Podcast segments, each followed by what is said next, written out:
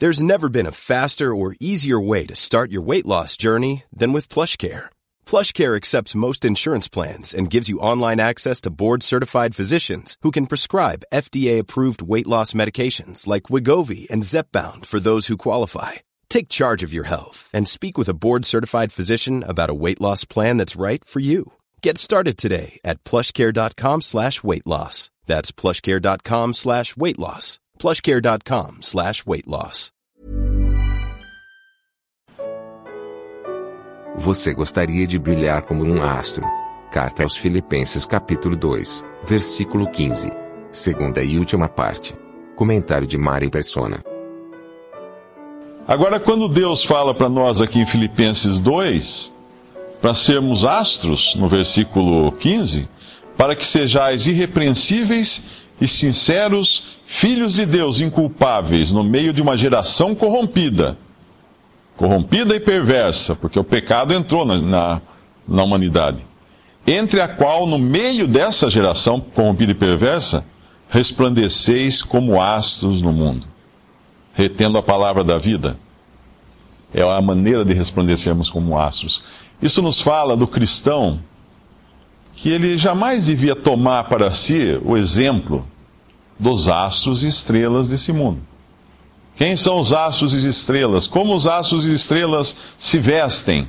Como os astros e estrelas falam? Como os astros e estrelas se comportam na sua vida pessoal? Como eles agem? Como eles, uh, em que eles acreditam? Eles têm tudo isso. Será que eles são astros e estrelas para o cristão? Será que eles são uh, exemplos para o cristão? Jamais. Jamais. Nós sabemos que a moda segue muito o que veste o, o cantor fulano, a, a, cantora cicrana, ou a maneira como vive o ator ou a atriz. O mundo sempre tem as revistas, tem os sites mostrando a vida dessas pessoas e muitos jovens, principalmente, seguem uh, o exemplo desses astros e estrelas. Corta o cabelo daquele jeito, tinge o cabelo porque a cantora tal tingiu o cabelo daquele jeito, fazem a roupa porque o cantor se veste daquele jeito. Será que, será que os modos dos astros e estrelas são referência para o cristão? Não, absolutamente. Aqui, Deus está falando que é o cristão que tem que ser a referência. Ele tem que ser o astro neste mundo no meio de uma geração corrupta. Não é para ele se esconder numa caverna, não é para ele mudar para um, o meio do mato, ficar longe de todo mundo, uh, se isolar, como fazem os monges, mas é para ele ficar no meio de uma geração corrupta, brilhando agora, resplandecendo. Mas resplandecendo o quê? Sua própria luz? Não. A luz de Cristo. Quando nós falamos em sol e lua, nós sabemos que a lua não tem luz própria. Mas quem já saiu à noite no meio do mato, numa noite de lua cheia, sabe que dá para caminhar perfeitamente no meio do mato numa noite de lua cheia. Porque fica tudo iluminado, fica tudo claro. E assim é o cristão nesse mundo, ele reflete a luz do seu sol, do seu sol de justiça, que é Cristo, nesse mundo. Ele é um astro, não, não com luz própria, mas ele é um astro com luz refletida. E a maneira dele refletir essa luz é como? Versículo 16: retendo a palavra da vida. É a palavra de Deus em nós que nos, nos transforma. A palavra é água também para nos purificar.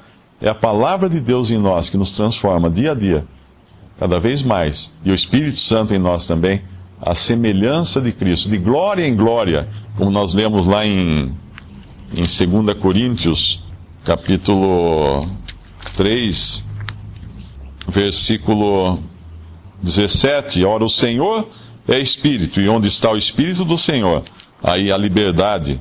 Mas todos nós, com cara descoberta, refletindo como um espelho a glória do Senhor, somos transformados de glória em glória, na mesma imagem, como pelo Espírito do Senhor.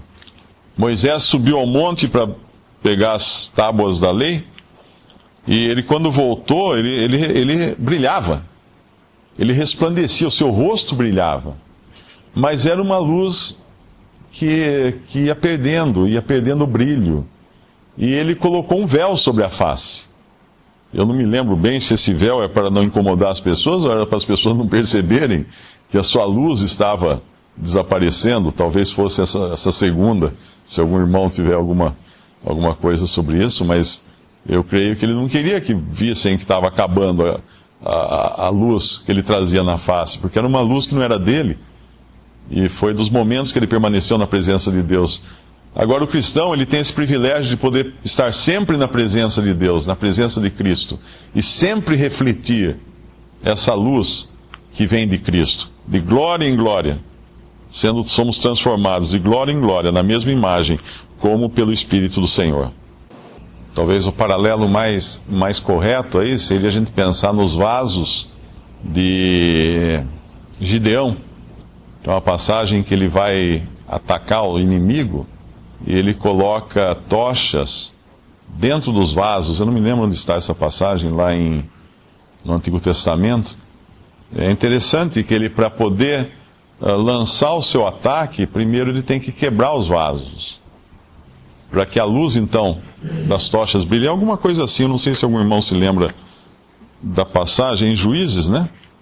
Gideão. É, Juízes, capítulo, capítulo 7, versículo 16, uh, eh, versículo 15, Gideão, uh, Juízes, capítulo 7, versículo 15. E sucedeu que, ouvindo Gideão a narração desse sonho e a sua explicação, adorou e tornou ao arraial de Israel e disse: Levantai-vos, porque o Senhor tem dado o arraial dos midianitas nas vossas mãos. Então repartiu os trezentos homens em três esquadrões e deu-lhes a cada um nas suas mãos buzinas e cântaros vazios, com tochas neles acesas. E disse-lhes: Olhai para mim e fazei como eu fizer. E eis que chegando eu ao extremo do arraial, será que como eu fizer, assim fareis vós.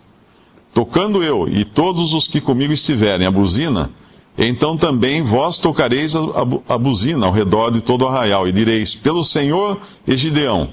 Chegou, pois, Gideão e os cem homens que com ele iam ao extremo do arraial, ao princípio da vigília da meia-noite, havendo-se já posto os guardas, e tocaram as buzinas e partiram os cântaros que tinham nas mãos.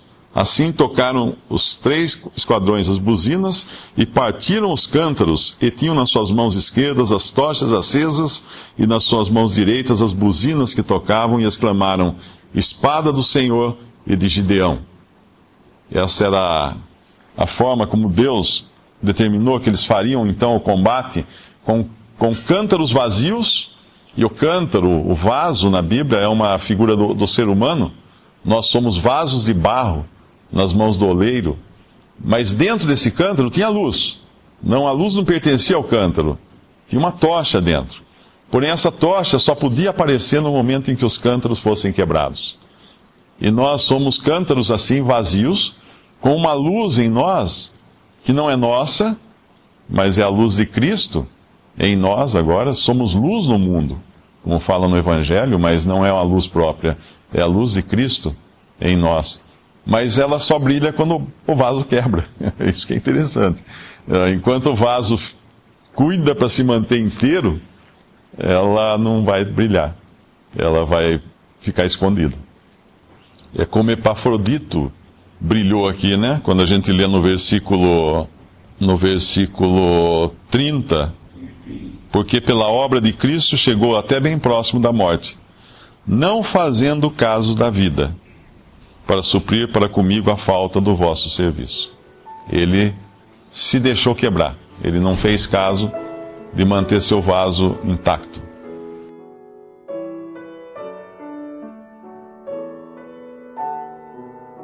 Visite respondi.com.br. Visite também 3minutos.net.